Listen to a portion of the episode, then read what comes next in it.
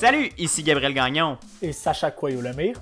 Nous sommes le mercredi 19 février 2020. Aujourd'hui, Sacha à l'émission. De l'ingérence politique dans les systèmes judiciaires canadiens et américains. On a des mises à jour pour vous sur le coronavirus et l'état des Canadiens en quarantaine. Le gouvernement dépose une offre aux enseignants. Bienvenue à cette toute nouvelle édition du matinal de Ceci n'est pas un média.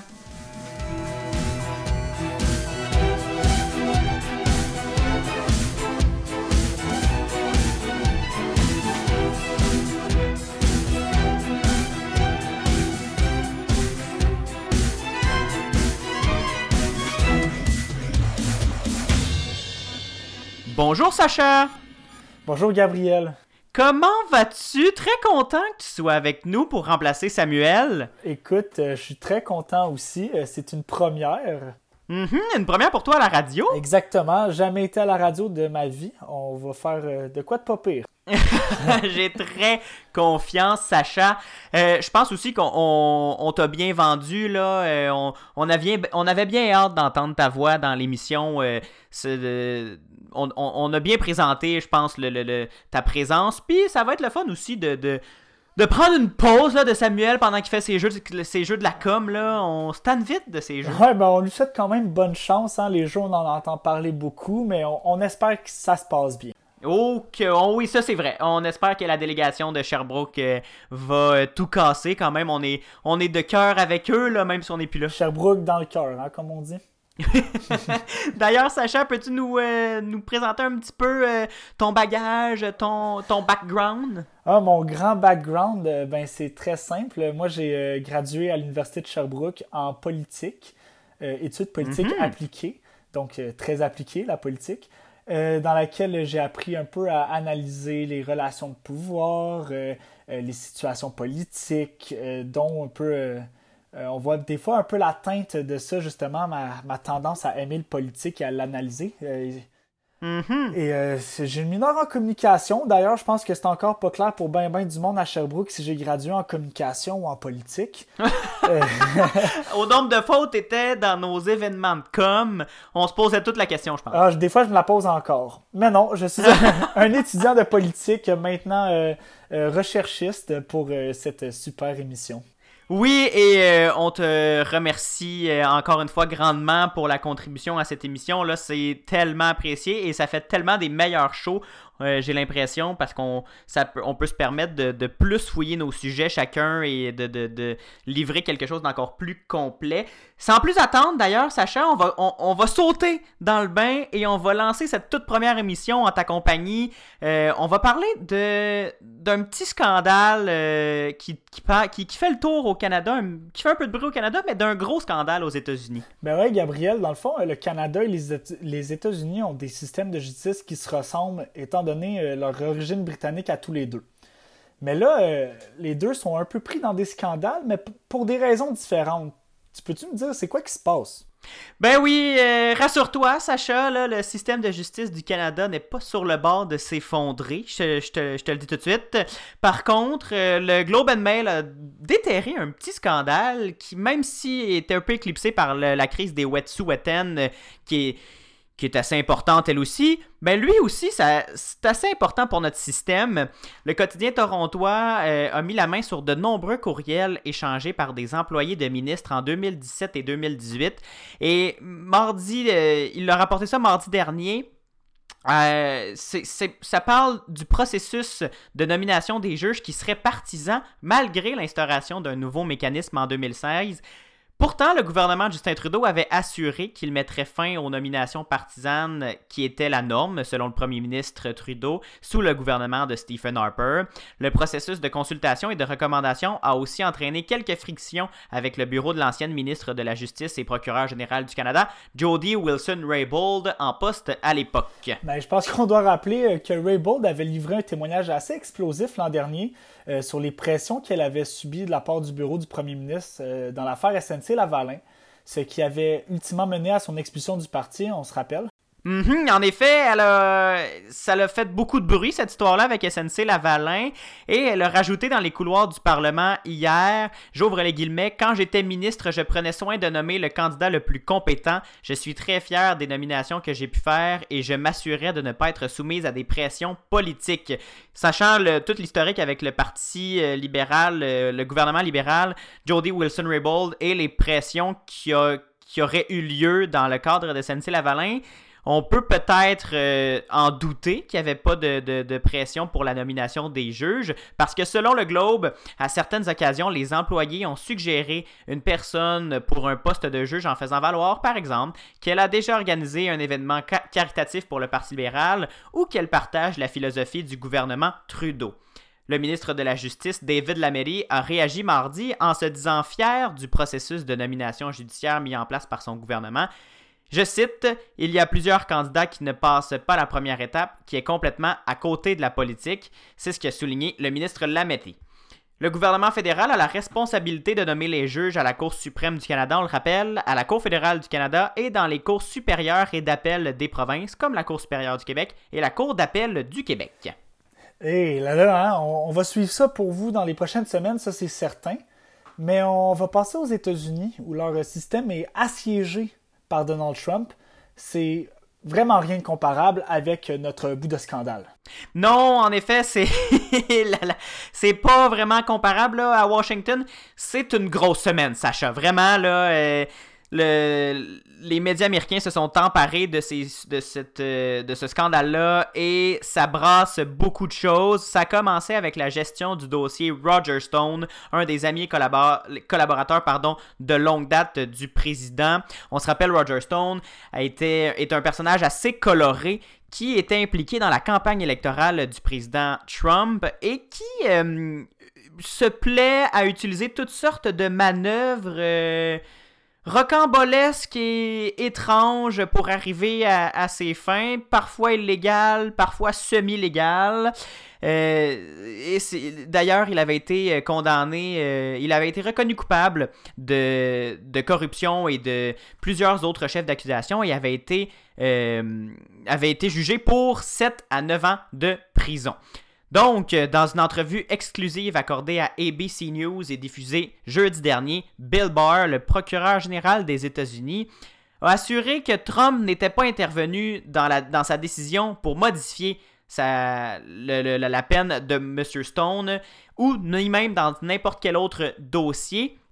Alors, euh, juste pour vous mettre en contexte, les procureurs au dossier avaient recommandé la peine de 7 à 9 ans d'emprisonnement pour le, pour M. Stone et c'était devant les tribunaux. Mais là, le président Trump a tweeté, a fait une série de tweets pour accuser les, euh, procureurs d'injustice, que c'était beaucoup trop sévère, qu'ils ne méritaient pas euh, une peine aussi sévère, etc., etc., etc. Et M. Barr est intervenu lui-même directement dans ce dossier-là en en demandant à son service, à son département, de modifier la peine de M. Stone. le, département a donc fait de marche arrière et a recommandé une peine moins lourde que celle euh, initialement réclamée. Mais c'est pas euh, ça n'a pas passé comme une lettre à la poste euh, ce dossier-là parce que maintenant les, les, démocrates se sont bien sûr évidemment se sont ont pris le dossier en, main et en grippe un peu parce qu'ils affirment le président d'ingérence politique dans le système de justice. Ils accusent M. Barr de se laisser intimider par euh, le, président et euh, il dit, euh, même le, procureur général des États-Unis a dit, et c'est assez rare qu'un ministre aussi influent que M. Barr disent de ce genre de choses. J'ouvre les guillemets. Je pense qu'il est temps de cesser les tweets sur les affaires pénales du département de la justice. En, gros, là, Sacha, il a demandé à son patron d'arrêter de tweeter et d'arrêter de se mêler de ses affaires. Et c'est, on s'attendait pas à voir quelque chose de même de la part euh, d'un proche des États de Donald Trump en tout cas. Mais là, dans le fond, si je comprends bien, le président selon les médias américains, il y aurait les deux mains dans le système de justice. Oui, e, exactement. Donald Trump, euh, d'ailleurs, avec malgré tout ce scandale qui, qui tourne autour de son administration, un d'autres, un parmi tant d'autres, tu me diras. Il a continué à, s'ingérer dans le système de justice, mais avec des pouvoirs qui lui sont auxquels il a droit. Le président peut euh, gracier des gens. Alors, il s'en est servi cette semaine. Malgré tout ça, il a gracié sept individus qui avaient purgé qui déjà purgé une peine de prison, en plus de commuer, pardon, la peine de quatre personnes toujours emprisonnées, dont l'ancien gouverneur démocrate de l'Illinois, Rod Blagojevich qui euh, avait monnayé le siège de sénateur de l'ex-président Barack Obama. Le président des États-Unis, qui avait fait campagne contre la corruption, a utilisé ses pouvoirs présidentiels de réhabilitation mardi, notamment à l'endroit des criminels à cravate, s'étant rendu coupable de corruption parce que ces gens-là avaient, purgé des peines, étaient passés devant une cour de justice pour... Euh, pour subir un procès euh, juste et équitable selon la Constitution des États-Unis. Et il y, en avait plusieurs qui avaient plaidé coupables pour euh, des accusations et des peines moindres, avaient négocié avec les procureurs, étaient allés en prison. Mais là, le président en a gracié quelques-uns. C'est souvent des, des, gens qui sont, qui sont d'accord avec lui, avec ses politiques. C'est souvent des gens qui l'admirent. Pas qu'il admire, qui l'admirent et qui, lui sont euh, favorables. Alors, on, on voit là que la justice américaine euh, semble assez poreuse ces temps-ci euh, face à une Maison-Blanche qui tente, qui a l'air du moins, de, de vouloir s'ingérer. Sacha, est-ce que, est-ce que c'est, selon toi, quelque chose qui est, commun. En fait, on, le sait au Canada que le premier ministre peut pas, par exemple, gracier quelqu'un. Mais est-ce que c'est commun aux États-Unis? Euh, si c'est commun en soi, honnêtement, moi, la politique américaine n'est pas ma spécialité. Par contre, ce qu'on peut remarquer des États-Unis, c'est que le politique et le juridique ont une tendance à, se mêler vraiment plus fréquemment mhm. qu'au Canada. Et c'est pour ce genre de raison-là qu'on va souvent voir, euh, mettons par exemple Donald Trump gracier des personnes afin de faire des gains politiques, afin de justement montrer, c'est très symbolique aussi, il faut pas mhm. oublier ça. Et euh, surtout avec un président comme Donald Trump, les actions symboliques et les actions qui démontrent une initiative et une idéologie, ben, ça va arriver plus souvent qu'on peut le croire. Et oui, c'est ce genre de, de, situation qui peut donner l'impression que la justice américaine est poreuse, mais c'est vraiment quand on parle de la Maison-Blanche, euh, du Congrès euh, où le, juridique se mêle au politique. Et euh, Donald Trump, c'est pas le seul qui, qui, gracie des gens ou qui, qui se mêle un peu de, la justice. On se rappelle de Barack Obama qui avait gracié l'ex-soldat Chelsea Manning, qui avait été condamné dans l'affaire euh, Wikileaks. il avait justifié sa décision en, disant que c'était injustifié, que le que c'était ça n'avait pas rapport une peine euh, de, ce type pour un, lanceur d'alerte, etc., euh, etc. Donc, c'est Donald Trump, c'est pas le seul qui, fait ça, mais c'est le seul qui le fait alors qu'il est empêtré dans un scandale de ce type-là. Ah oui, absolument. Puis c'est là qu'on voit aussi que Donald Trump, ben, il n'y en a pas grand-chose à cirer nécessairement de la perception que le monde a dit. On l'a vu à plusieurs reprises. c'est vrai. Et on peut encore le voir en ce moment. Et aussi, faut, oui, Barack Obama a gracié euh, l'autre, il a déjà gracié, mais voir quelqu'un qui le fait à sept reprises, euh, surtout pour des personnes qui ont déjà purgé une peine de prison.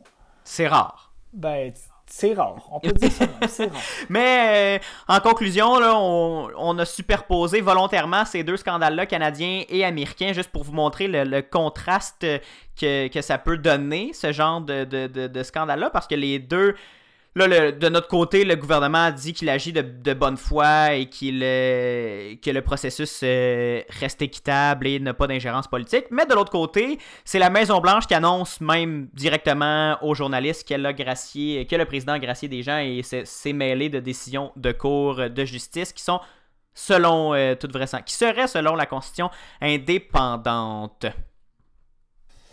on peut peut-être dire que Donald Trump le fait euh, pas de bonne foi, mais en tout cas, il le fait de foi. Oui. c'est certain. Exactement. Sacha, c'est ce qui conclut cette euh, première partie d'émission. Comment tu te sens? Je me sens bien, c'est super plaisant, j'adore la radio jusqu'à maintenant. bon, tant mieux, on va te donner la piqûre parce qu'on a encore quelques émissions à faire ensemble. Là. On, on poursuit, on termine celle-là et on va poursuivre euh, avec d'autres émissions euh, jusqu'au retour de Samuel. Mais là, on va aller faire en premier. Trêve de, se projeter trop dans le futur. Là. On va commencer par euh, aller à la pause, si tu le veux bien. On va aller à la faire une petite pause radio de 2 minutes au CFAC 88.3 et 30 euh, secondes pour ceux qui nous écoutent en balado. Et au retour, on vous parle du coronavirus. On vous fait quelques mises à jour. On vous donne quelques mises à jour sur les, derniers développements euh, du coronavirus. Et Sacha va faire sa toute première chronique. Sacha, tu vas nous parler de quoi? Euh, dans le fond, on va parler des professeurs et le gouvernement de la CAC. Ça n'arrête pas, ce dossier. Non, ça, il y a des propositions qui, qui, ont été déposées sur la table et ça, ça fait beaucoup jaser. On se reparle dans quelques minutes euh, au matinal de Ce n'est pas un média. Tout de suite. Vous écoutez le matinal de Ceci n'est pas un média. En ondes du lundi au jeudi dès 7h en balado et de 9h au CFAC 88.3 FM à Sherbrooke. Abonnez-vous au balado sur Apple Podcast, Spotify, Google Podcast et sur la plateforme Anchor pour ne rien manquer. On se rejoint aussi sur Facebook au facebook.com baroblique CNPUM et sur Instagram CNPUM baramba balado. De retour au matinal de Ce n'est pas un média avec Gabriel Gagnon et Sacha Coyot-Lemire qui est en remplacement de Samuel Morier. Rebonjour Sacha. Rebonjour Gabriel. On est, on est toujours d'attaque? Toujours d'attaque, mais là, euh, de ce que je comprends, il y a des nouveaux développements dans le dossier du coronavirus, Gabriel? Oui, euh, premièrement, on est. Euh, première mise à jour, premier fait très important à retenir, on est à 2000 morts en Chine qui ont été confirmés à être liés au coronavirus, qu'on appelle désormais COVID-19. Pas mal moins, jojo, pas mal moins jojo comme nom, hein? Oui, c'est ça. Je pense que c'est voulu pour faire plus peur, euh, ce nom-là. Mais euh, c'est ça, on est rendu à 2000 morts euh, en Chine et plusieurs cas à l'extérieur du territoire chinois. On se souvient que le gouvernement fédéral avait nolisé deux avions sur le territoire chinois pour rapatrier des Canadiens coincés à Wuhan. Ils sont maintenant en quarantaine à Trenton, en Ontario. À leur arrivée, Sacha, leur état de santé est évalué, puis ils sont conduits à une chambre qu'ils ne quitteront pas pendant presque quatre jours. Il leur est interdit d'interagir avec d'autres personnes que les membres de leur famille, mais ils pourront sortir, euh, bien sûr, chaque jour pour se dégourdir euh, les jambes. Ils ne sont pas en prison quand même, ils sont juste quarantaine. Ils devront à ce moment-là, dès qu'ils sortent, porter un masque et rester à au moins 2 mètres de distance de toute autre personne qui, euh, afin de ne pas les infecter, là, hein, parce que s'ils atchument, s'ils toussent et que les, fluides corporels atteignent quelqu'un d'autre, eh bien, on peut euh, se retrouver avec euh, une autre infection. Du personnel, du personnel pardon, médical vérifie quotidiennement qui ne, se ne présente pas de signes d'infection. Dans le cas contraire, la personne sera envoyée à l'hôpital de Trenton ou à celui de Belleville. Sauf que là, il y a plusieurs autres Canadiens qui sont euh, coincés euh, en Asie. Affaires mondiale Canada, Sacha a annoncé mardi que 43 Canadiens ont contracté le COVID-19 à bord du Diamond Princess, un bateau de croisière qui est en quarantaine au Japon et qui, euh, on a entendu dans divers médias, ça n'a pas l'air d'être très très très jojo comme, euh, comme période euh, à passer. On, des, des, personnes qui étaient en quarantaine là, sur le, dans le navire on parlait à plusieurs médias euh, québécois, on parlait à la radio, à Radio-Canada ou à la, sur LCN et TVA Nouvelles, et ils racontaient là, que ils avaient ils, étaient confinés à leur chambre, euh, à leur cabine sur leur bateau, qu'ils recevaient de la nourriture euh, sur le bateau euh, livré à la porte. Là, on cogne à la porte, on dépose le plateau, on quitte et ils vont chercher la les, les, les, les gens en quarantaine vont chercher la nourriture à la porte, il y avait des Tylenol et c'était à peu près tout. Là. On ne leur donnait pas accès à, à grand chose. Il y avait une demi-heure ou une heure pour se dégourdir les jambes sur le pont du bateau. Et c'était tout. Donc, les 43 Canadiens qui ont contracté le COVID-19, ça représente quand même 17% des 256 croisiéristes canadiens qui sont à bord, euh, Sacha. La nouvelle risque d'alimenter l'angoisse des Canadiens qui croyaient que leur mésaventures à bord du paquebot euh, est, qui est stationné près de Yokohama, tirait à sa fin. Ces derniers avaient déjà appris au cours des dernières heures que le vol nolisé par Ottawa pour les rapatrier au pays ne devrait pas décoller de l'aéroport euh, Haneda de Tokyo avant jeudi, plutôt qu'hier comme c'était prévu. D'ailleurs, il y a un couple de Gatineau qui semble vivre l'enfer et leur fille Chantal Ménard a livré un vibrant témoignage blâmant le gouvernement fédéral. Selon elle, le, ministre des Affaires, étrangères, pardon, François-Philippe Champagne, a appelé ses parents et il aurait promis de s'occuper euh, d'eux comme si c'était les siens. Mais c'est pas exactement ça qui arrive. En fait, je vais, je vais vous laisser, euh, je vais vous faire écouter un extrait de l'entrevue qui s'est donnée hier à l'émission Tout un matin de Radio-Canada sur les ondes du 95 à Montréal de Chantal Ménard avec Patrick Masbourian et on, je vous laisse euh, juger. Mon père, mon père, j'ai fait une entrevue hier à LCN, là, Julie Marco. Puis je venais de parler à mon père, on était six à table chez nous, tout le monde entendait la même chose. Puis mon père a dit, je veux que tu dises, Chantal, que je vais mourir que je je, vais pas survivre 24 heures ici. Je vais mourir. Je l'ai lancé le message à la télévision hier. Ils vont mourir.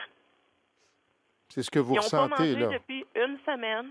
Ils refusent de leur mettre un soluté à l'hôpital pour les hydrater. Ils vont mourir. Maintenant, tout le monde le sait. Ils vont mourir. Demeurons optimistes, Chantal. Euh, on, on, sent, on sent le désespoir dans le message. Oui, c'est assez dur comme... Euh, moi, j'écoutais ça en direct hier dans ma voiture et euh, pour vrai, j'avais des... J'avais des frissons tellement c'était c'était intense comme message. En même temps, on comprend les autorités japonaises euh, d'être débordées et de ne pas avoir trop d'idées de, comment gérer tout ça. C'est vraiment le chaos en Asie en ce moment. On sait pas trop ce qui se passe et on sait pas trop comment gérer toute cette crise-là qui semble euh, prendre de l'ampleur à tous les jours. Sacha, si tu le veux bien, on va changer de sujet. On va, euh, tu vas nous parler en fait des profs qui, sont euh, en négociation avec le gouvernement du Québec pour la, négociation de leur convention collective. Et là, il y a une proposition faite par le gouvernement. Exactement. Tu sais, comme on peut, on peut le voir ces derniers temps, le monde de l'éducation, ben, ça fait quand même parler de lui ces temps-ci. Mm-hmm. La CAQ et les profs, c'est un peu comme chez les chiens ces derniers temps. La tension est pas mal palpable et ça n'a pas l'air de vouloir vraiment s'apaiser. Alors que, quand on se souvient dans le, temps, euh, le premier ministre se considérait comme le fidèle défenseur de la condition des mhm. enseignants, euh, alors qu'il était à l'opposition, ben on dirait que depuis qu'il est au pouvoir, il se fait pas beaucoup d'amis dans le monde de l'enseignement. Mais non, il parlait, euh, lui, il voulait être euh, le grand défenseur de l'éducation, il voulait que les profs soient mieux payés, il disait ça n'a pas d'allure que les profs soient si peu payés, mais là, un coup qui est au gouvernement, on dirait que ça change de discours. Exactement, on le voyait faire des sorties sur Twitter, à la Chambre, à l'Assemblée nationale sans arrêt, pourquoi on paye pas mieux les enseignants, etc. Mais tu sais, depuis, on, mettons, juste après le projet de loi 40 qui abolit les élections des commissions scolaires, déjà ça, ça fait beaucoup jaser. Mhm. Maintenant, euh, premier ministre Legault, ben, il va se faire critiquer pour les propositions patronales qu'il aurait fait au corps professoral. Dans le fond, dans les dernières propositions, on parle, euh, entre autres, et ça, c'est euh, un terme qui n'a pas vraiment fait l'affaire de la Fédération autonome de l'enseignement, mais on parle de l'utilisation optimale des enseignants. Et là, il faut, comprendre que euh, la Fédération autonome de l'enseignement représente 45 000 enseignants au Québec quand même. C'est quoi qui les, qui les a fâchés cette fois-ci, les, les pauvres enseignants? On dirait qu'ils n'ont jamais de break ces temps-ci. non, en, effet, ça n'a ça, pas l'air de vouloir arrêter pour eux. Euh, les enseignants ne se reposent pas vraiment ces temps-ci, mais dans le fond, là, Gabriel, ce que la Fédération et les autres syndicats reprochent au gouvernement, c'est de respecter et je quote, et je cite, aucune des promesses de valorisation de la profession. Fait dans le fond, euh, on va plutôt parler d'augmentation d'heures euh, de présence à l'école. On va parler d'obligation de disponibilité pour répondre aux besoins. On va parler aussi de l'abandon de la moyenne d'élèves par classe et aussi l'imposition de conditions supplémentaires pour l'obtention de services spécialisés. Attends, on, on, veut revaloriser la profession d'enseignant. On parle qu'il pénurie d'enseignants au Québec parce que la profession est pas assez valorisée parce qu'on on, fait juste entendre des histoires d'horreur de profs qui, tombent en, en burn-out, qui sont en épuisement professionnel parce qu'ils ont leur ils font trop d'heures, ils, ils, font ils ont une, tâche trop lourde, ils ont des, cas particuliers dans dans leur classe. Mais finalement, on se retourne de bord, puis on leur impose encore plus d'heures et d'autres contraintes? Exactement, et c'est un petit peu ça ce qui vient euh, faire friser euh, les syndicats, les, euh, les, les associations, c'est que on n'arrêtait pas de dire qu'il fallait valoriser les enseignants dans leurs conditions de travail, mais non seulement on n'aborde pas vraiment les conditions ou selon justement ce que les, syndicats viennent apporter, mais on n'a même pas non plus abordé la question du salaire. Oh! Donc, c'est un petit peu c'est un petit peu difficile des deux bords. Euh, on, parle même pas. Ah, euh, on, parle pas du salaire. On n'a pas, on pas proposé d'augmentation salariale. Non, on n'a pas encore parlé d'augmentation salariale dans la première proposition. Par contre, Par contre, ce qu'ils décident de faire éventuellement, c'est que selon, euh, selon justement le, le responsable du Trésor, ils disent que les négociations doivent se faire au niveau du salaire sur une table de discussion et que la proposition en soi n'est pas la place à euh, la négociation en soi. Ah, ok. Donc on veut, on veut discuter du salaire euh, dans, dans, un dossier, euh, dans une discussion ultérieure. Là. C'est pas, c'est pas exclu qu'on va, qu'on va toucher à leur rémunération. C'est pas exclu du tout. Par contre, on va pas se le cacher. ne, pas, ne pas déjà aborder le salaire dans les premières propositions, c'est sûr que ça va faire friser les syndicats. Ben oui, en fait tout ça n'est pas l'idéal là comme j'ai l'impression. Non, en, effet, et c'est pas idéal. Et pour reprendre les mots de José Scalabrini, euh, la présidente de la Fédération des syndicats de l'enseignement, je cite On disait vouloir valoriser la profession. On a le sentiment qu'on est venu mépriser la profession. Donc, chose certaine, on n'a clairement pas fini euh, d'entendre parler de cette histoire-là je dirais même que si, vu qu'on a parlé de sport à la dernière émission, euh, si, je peux parler un peu d'un match de boxe, euh, je dirais qu'on est même encore juste dans les débuts, les rounds du début. Ouais, mon Dieu Seigneur, ça risque de faire justement encore une fois très euh, jasé. On va bien sûr continuer d'observer cette cette longue discussion qui s'annonce entre le gouvernement et les, enseignants. D'ailleurs, moi, j'ai plusieurs enseignantes dans, mon entourage et ils sont ils, ils sont pas. Euh, même si on, parle toujours que c'est une vocation, puis qu'il faut vraiment aimer ce, travail-là pour, pour pouvoir le faire. Mais je comprends que c'est une vocation, mais en même temps, je pense qu'on aimerait ça avoir des conditions de travail, un milieu de vie agréable et un peu plus de, de support de son employeur. Donc, euh, j'ai hâte de voir jusqu'où ça va aller, euh, ces négociations-là. Puis euh, j'espère en fait que les enseignants puis que l'école, euh, particulièrement l'école publique, va pouvoir en ressortir un, peu gagnant. Je pense qu'on est dû au Québec pour euh, un, un, grand pas en avant dans le domaine de l'éducation. Exactement. Puis tu sais, veux, veux pas, je pense que tu vas être d'accord avec moi. L'éducation, c'est là qu'on bâtit les futurs humains de notre société, tu sais. Mm-hmm. C'est ça, puis je, comprends toujours pas pourquoi on, ne valorise pas les, les, enseignants autant qu'on valorise les ingénieurs ou les médecins, parce que c'est les enseignants qui vont former ces ingénieurs et ces médecins euh, dans l'avenir. Merci Sacha ben, pour euh, ce tour d'horizon de ces premières rounds de négociations. Comme tu l'as dit, je pense qu'on est juste au début puis que ça va être un, un long match de boxe ces négociations-là. On va faire, euh, on va aller passer, on va passer tout de suite au segment des nouvelles à savoir aujourd'hui et quoi surveiller pour bien débuter sa journée. Sacha, depuis euh, quelques semaines, on dirait que le seul nom qui flotte sur les lèvres des Québécois est celui de Laurent Duvernay-Tardif. Ben, encore une fois, notre cher Trésor national fait la une après avoir gagné le Super Bowl, après avoir été le premier Québécois à le faire. Et d'ailleurs, euh, c'est un des premiers, je pense que c'est le premier euh, joueur de football à avoir le MD sur, sur son chandail. Ben, Monsieur Duvernay-Tardif s'est fait remettre la médaille d'honneur à l'Assemblée nationale en guise de d'exploits euh, à souligner, d'exploits importants pour un Québécois euh, qui, je pense qu'il mérite euh, ce, Laurent. Bravo, monsieur Duvernay Tardif. On vous a parlé dernièrement de la situation du projet Oléoduc et des manifestations autochtones visant à empêcher sa construction. Présentement, les tensions sont encore assez élevées. Certaines manifestations, par contre, se voient un peu mourir depuis que ses participants ont eu vent d'une injonction contre euh, le blocage de voies ferrées du Canadien national.